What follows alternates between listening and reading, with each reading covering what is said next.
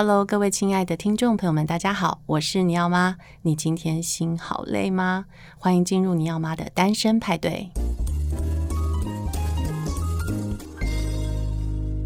今天很荣幸邀请到的超级大来宾，他是慈怀基金会的执行长胡碧云，让我们欢迎他。主持人好，各位听众朋友，大家好。其实此外基金会它已经成立一阵子了，对不对？哦，民国八十年成立的，我们今年是成立二十九年，明年要迈入第三十年，所以我们已经成立快三十年了。其实很多台湾的民众可能都不知道有此外基金会，那甚至可能连宜兰人也不太知道有这个基金会的存在，对不对？确实，就是常常我们到很多地方去做宣导，或是有一些县外的。团体啊，就是宜兰县以外的团体来到慈怀基金会参访，他们都是透过他们当地的县市政府或者社会局、社会处，或者是说有一些公益的团体，就推荐他们说啊，他们想来宜兰，那可以到哪里参访？那大家就推荐他们说，哎，你们可以到慈怀基金会啊，一个儿少保护的一个单位哦。然后，其实他们来的时候，问他们说有没有听过慈怀基金会？其实，在场如果有四十个人，可能真的会有四十个人说他们没有听过慈怀基金会。对，所以 其实到底是什么原因呢？大家会这么的没有办法了解这个地方？呃，我觉得有几个原因呐。可能第一个，我们就是在一个宜兰的机构嘛，那我们的宣传呢，其实也还没有办法说那么全面化。好，那如果是一般的相关的业务，比方说县市政府、是社会处局、教育处，或是说法院相关的这种网络内的单位，可能就很熟悉。哦，在宜兰有一个慈怀基金会，他们主要在做儿童少年保护安置，或是一些家庭辅导关怀的工作。就网络内的单位跟成员可能比较了解，那一般社会大众可能比较不了解。除了说我们的宣传没办法全面，另外呢，我觉得这种青少年的问题，其实这几年来有比较好一点，因为大家比较知道要关注我们未来的主人翁，对这些宝贝、这些可爱的孩子，他们如果没有好好的被照顾，没有被好好的保护，他们可能就来不及长大，所以现在社会大众对这样儿少保的议题有比较关注，所以大家可能就会比较去注意。所以这几年透过网络或是有一些宣传，可能慢慢有人认识慈怀基金会，但是还是不够。那我想问一个问题，就是一般的民众是可以去参观慈怀基金会吗？一般的民众来参观慈怀基金会是 OK 的哈，只是有进入吗？呃，当然要跟我们做一个联系，因为你来了，我们万一工作人员都在忙碌，可能就没办法接待你。嗯嗯、但是因为我们园区有两大块，是有一部分是属于我们的行政空间，比较像我们的办公空间、行政空间，那那个地方就比较可以开放。一般民众想来做捐款或想来了解我们的业务，他可以来走一走。是。那但是我们还有一个区域是属于我们安置的中心，就是我们说的慈怀园中途之家。那这个安置的中心就是在照顾这些孩子，平常他不会对外开放。是好，那相关的团体可能要预约，比方说一样在从事儿少保工作的网络内的成员，大家可能在业务上交流，或在专业上互相的提升。那这样的我们可以做一些预约、事先的安排，我们也欢迎可以接待他们，因为我觉得这个工作还是需要有。更多人的投入跟参与，大家越了解我们安置工作的现况，大家就能够越理解这个工作的重要性。所以，如果是安置的中途之家慈怀园这边，我们平常是不会对外开放的。应该的，因为要保护这些孩子们的一个隐私嘛。对对对。那我想邀请执行长跟大家简单的说明一下这个基金会是怎么发生的。好，谢谢。你要吗？对呃，很高兴有这样的机会来到这里，跟听众朋友分享一下慈怀基金会。那我们是为在在宜兰县员山乡，好，那个是中华村。那这个地方其实是靠近我们宜兰的大同乡，就是一个部落。部落对，那但是我们跟宜兰市区大概还有十四公里的距离。嗯，好，那员山乡是一个。好山好水嘛，它是一个水的故乡，所以那个地方的环境其实是很不错。不过这个地方也是我们在一百零三年才搬进去的。那慈怀基金会是成立在民国八十年，那一开始成立我们是在宜兰市区，嗯、那我们的房舍包括我们安置的中途之家慈怀园，还有我们基金会的行政办公室都是租用的房舍。嗯，好，那当时会成立慈怀基金会，其实是因为在民国七十八年、七十九年，其实那时候有一些儿童少年保护的工作，其实都在推。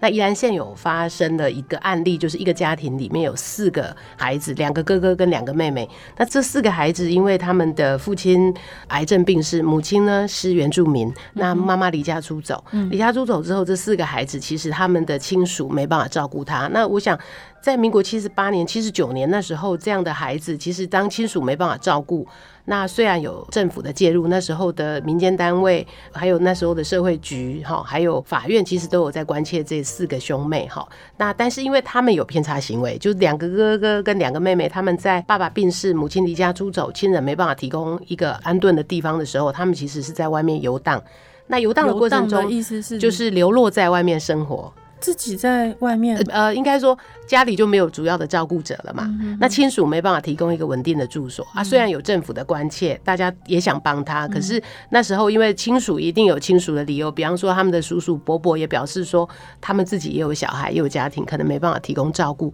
于是这四个孩子其实就在外面流浪嘛，哈。那流浪的过程中，其实两个哥哥那时候年纪分别都是已经国中阶段，哈、嗯。然后他们就在外面偷窃，嗯、偷窃就犯了案了，肚子饿。偷东西吃，嗯、然后到市场偷鸡、嗯、偷牵脚踏车，这是哥哥的遭遇。嗯、就是哥哥的状况，大概就是有偏差行为。嗯、那两个姐妹就是那时候被一个大人控制，控制的过程中就是呃会有一些不当的对待。我们说的就是可能被侵害了。嗯、那这两个姐妹就是呃没有办法得到。这个照顾的同时，在外面被大人控制，所以遭遇了身体的侵害。那但是这四个孩子，其实在当时虽然有很多单位的奔走跟介入，可是其实也因为孩子有行为偏差的问题，那两个姐妹也遭到侵害。当时的我们的整个国家的儿少保护的法令其实也不是那么的周严，嗯，所以这四个孩子其实他们那时候在那个当时民国七十九年的时候，他们就被送到感化院，两个哥哥被送到桃园的福育院，嗯，好，那两个。妹妹被送到彰化的田中的福育院，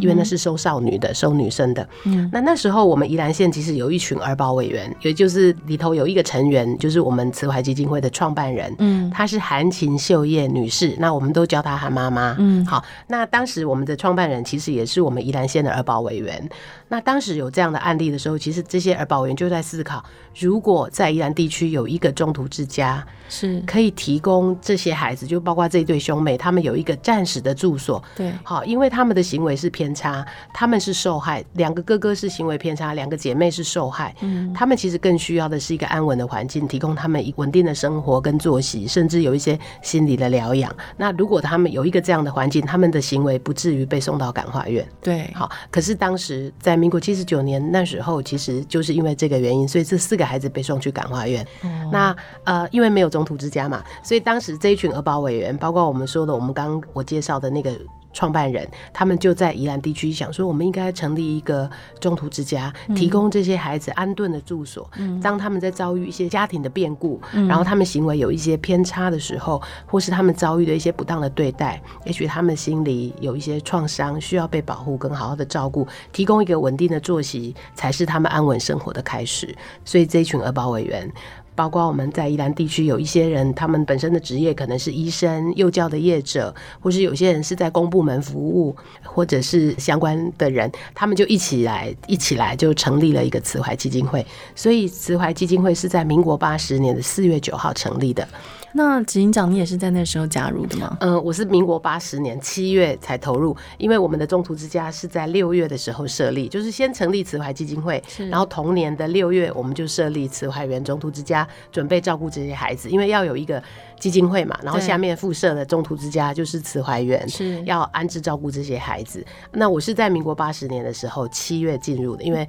我是念社工系的，是，所以我毕业后就投入了这个工作啊。因为就是在宜兰嘛，所以我就毕业后我就回到宜兰，然后我就在那边展开我的社工生涯，开始跟这些孩子所以搏斗。所以是什么样的机缘让你知道这个基金会可以加入？嗯，因为我回来宜兰就要找工作啊，嗯，找工作我当然在当时的环境，宜兰地区要不就是去县政府的社会科、社会处，那还有一些民间单位，嗯、就是说要么我们就考公务人员去考试，嗯，考社会行政的高考，要不就是去修教育学分去当老师，要不就是投入我们类似的民间单位嘛。那以前比较大的民间单位，大家一听大家就知道，比方说家福啦，嗯、对，世界展望会啦等等，这些单位都是我们社工可以去从事的工作。做这样子，于是，呃，我回来的时候，那时候就有听到资讯，嗯，就说哎、欸，有一个慈怀基金会成立的中途之家，对，那所以我就来了，然后就一直三十年在这边不离不弃啊，二十九年，二十九年，明年满三十年，嗯，明年满三十，厉害耶！那这个慈怀基金会，我想跟听众朋友们说一下，我跟慈怀基金会的一个缘分哦，其实是。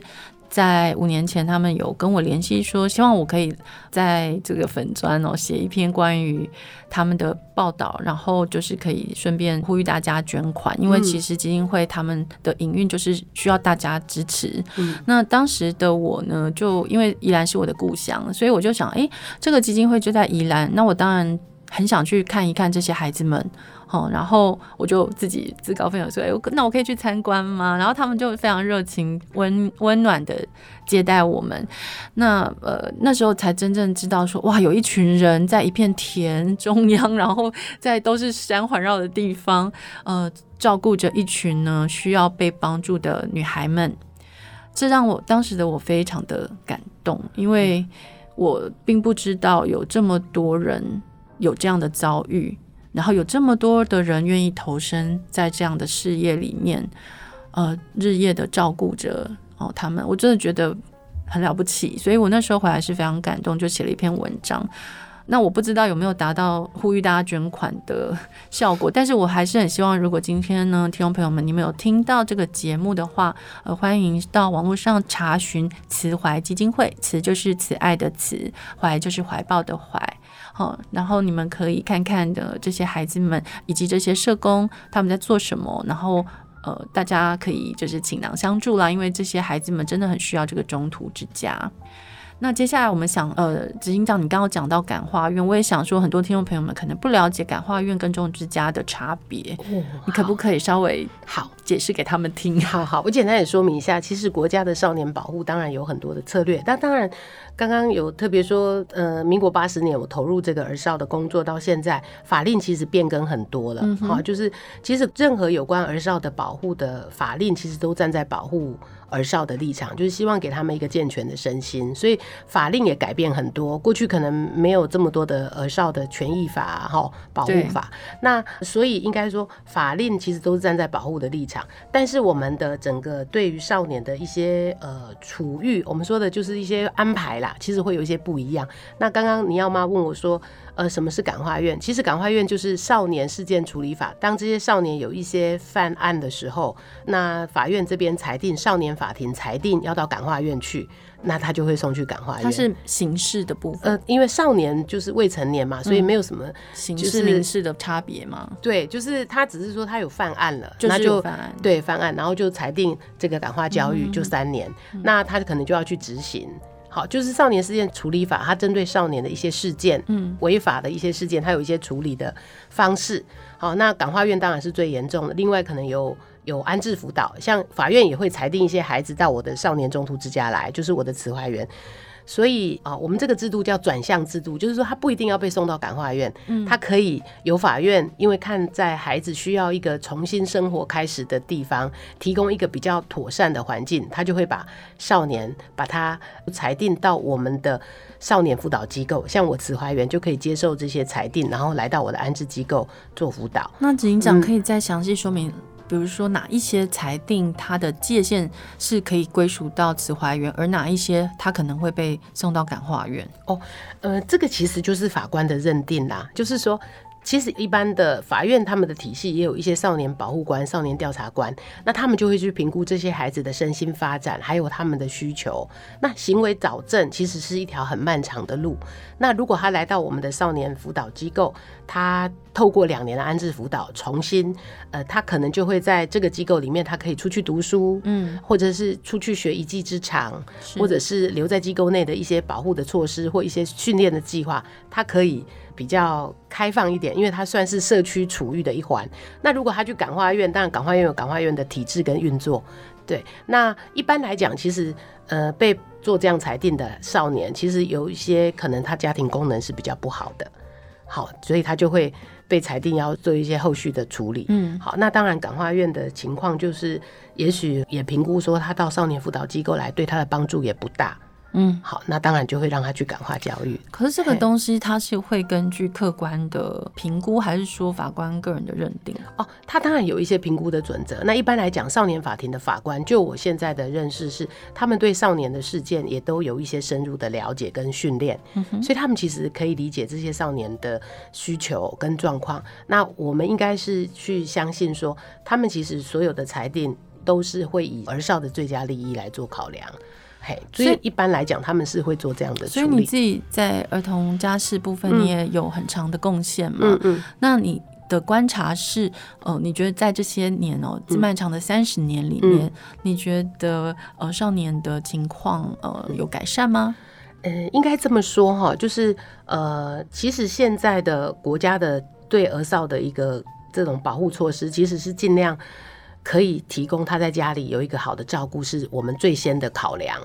其实我会发现，现在的法官啊，其实也不会说就把孩子呃就裁定就到感化教育去了。好，他们还是会希望说能够留少年在社区多一些时间，让社区的。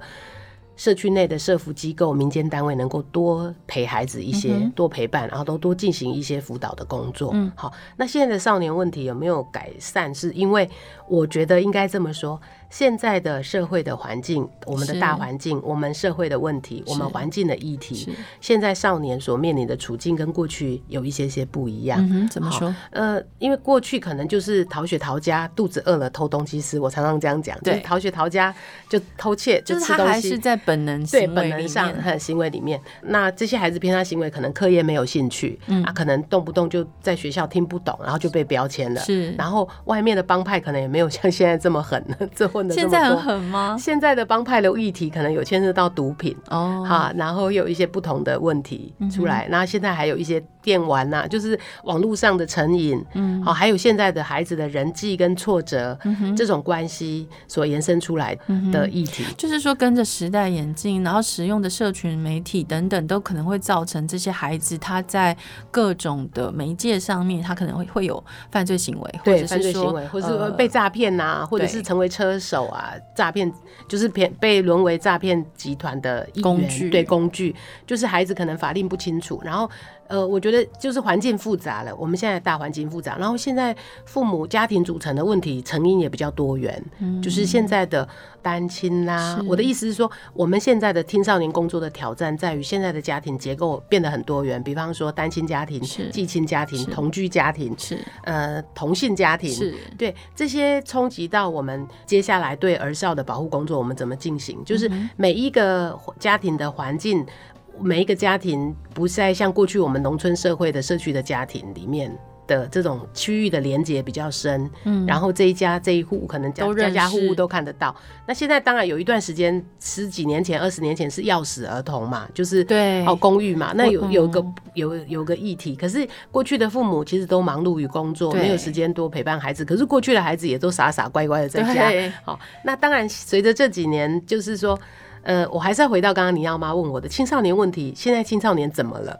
就是呃，现在我们也随着我们时代的改变，还有家庭结构改变，我们现在的父母在做亲子教育也不一样啊。现在我们我们也都呼吁，我们现在的父母要多倾听孩子，多了解你的孩子，嗯、理解你的孩子的能跟不能。是好，然后你宁可多花一些时间，多陪伴孩子聊聊，然后宁可晚上睡前、饭前、饭桌前有一些。互动的机会，好，然后对，对，然后你宁可现在花时间，也不要以后你都搞不清楚你的孩子发生什么事情了。要建立一个对话的模式。对，那你现在有付出，有陪伴孩子，就是说我们现在做的努力，也不求说以后我们老了，因为台湾的高龄化的社会是另外一个。人口的议题，对，我们也没有在说我们现在照顾孩子好，以后孩子会好好照顾我们安老。我们现在已经没有这样的概念了。像以我个人来讲，我的孩子现在都已经超过二十五岁了，都研究所都毕业在工作了。我的孩子，那他们其实也有他们人生的议题要去面对嘛。那那我们老了，我们有我们老的议题，但照顾好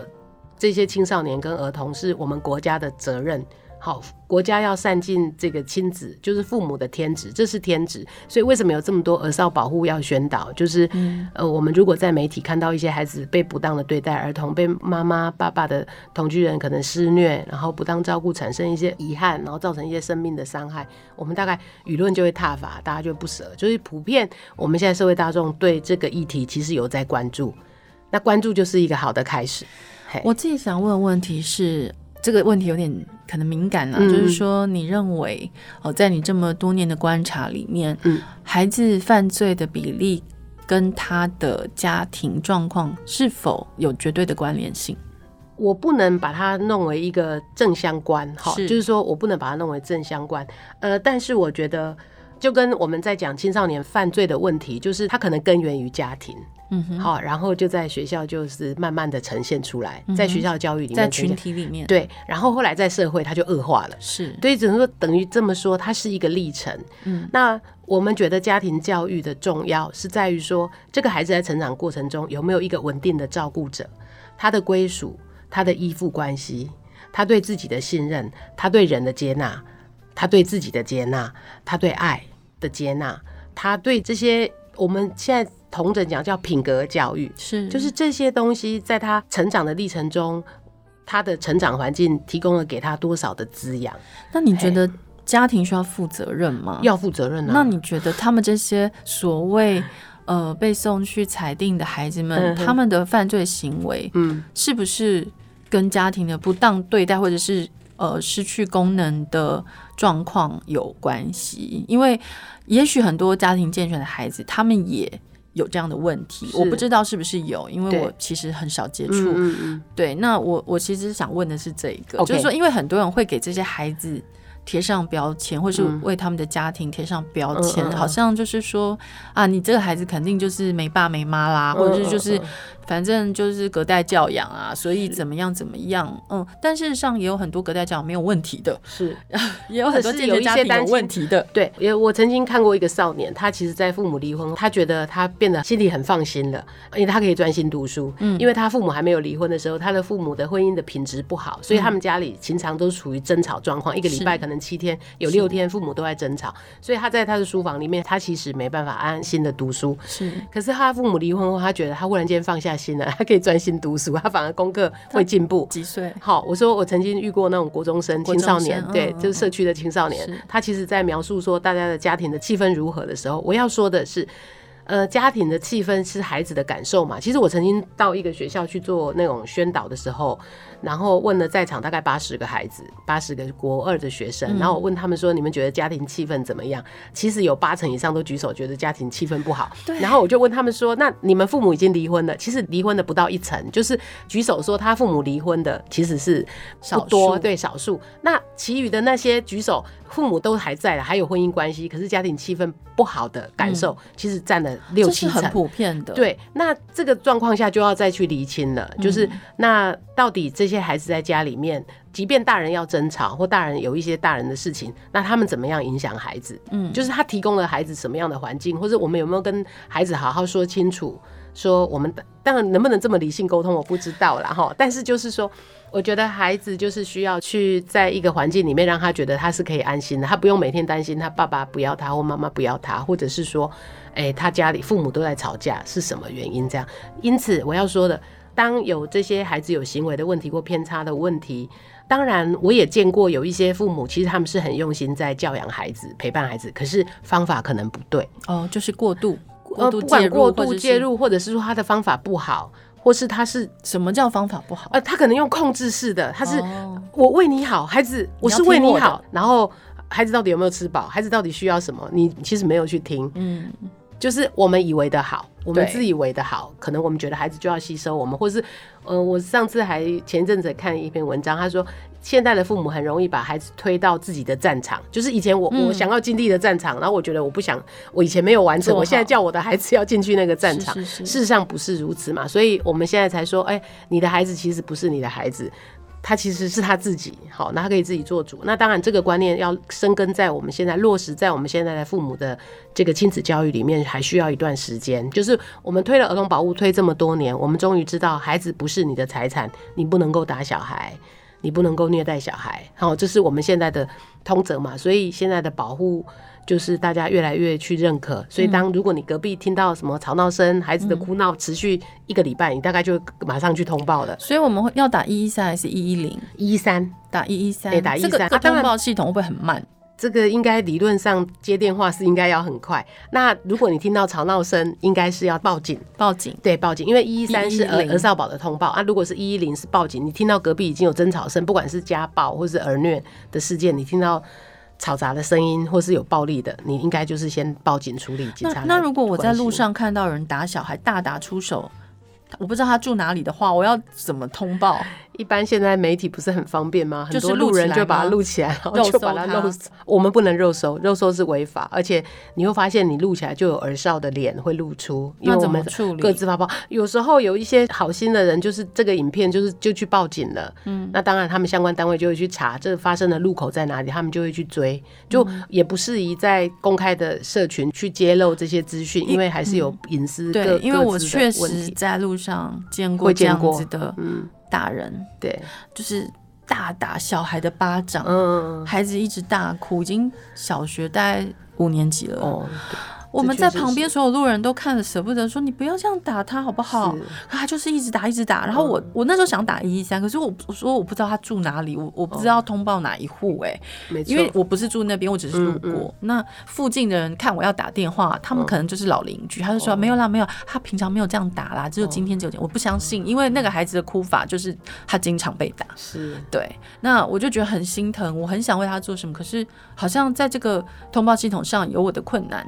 嗯那一方面就是说，嗯，前一阵子我不知道警长有没有看到一个新闻，是一个十四岁的少女被诱骗，网络诱骗，然后被关在那个天花板上面嘛，然后国家并没有启动安博警报。嗯，哦，因为国外是有安博警报的事情，嗯、可是在国内呢，好像对这些东西是很迟钝的。就是你明明可以透过现在的各种呃网络的工具，你可以做很快的安博警报来让大家协寻这个孩子。嗯，可是我们国家却一定要这个孩子有被掳人勒赎，嗯、才能通报，才能启动这个安博警报。嗯、我在想说，这个东西是不是也有改善的空间？嗯嗯。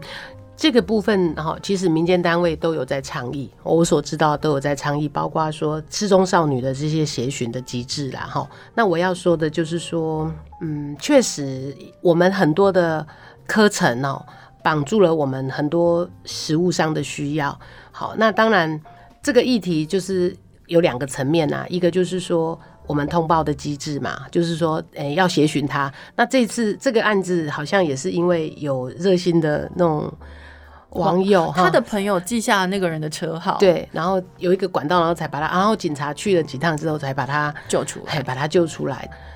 嗯，幸好他生命没有受到伤害啦。那当然，他的创伤当然是一定需要走很长的时间。那我们另外一提关切的是他的保护的问题，因为他还是要回到社区继续读书。那像他这种状况是会回到家庭吗？嗯、还是说会被放在中途之家？啊理论上，社工就会进去介入做评估，呃，一定是会回到他的家庭嘛，优先回到家庭，因为事实上他并没有，就是说他他在家庭里面，他爸爸妈妈都还可以照顾他，对，然后他可能是交友的问题，或是他什么心性上面不知道是哪一个环节怎么了，那可能就是由社工介入，我们就直接。在家庭里面做辅导，或者是需要很多的亲子沟通跟对话，那这个孩子可能后续做做一些心理的疗伤跟抚育，然后可能他就会在家里头。那如果我们用这个案例来讲，如果当然他现实状况不是这样，如果说。诶，通报之后发现他的离家是跟他家庭的不稳定有关，比方说家里都没有提提供适当的照顾，社工评估说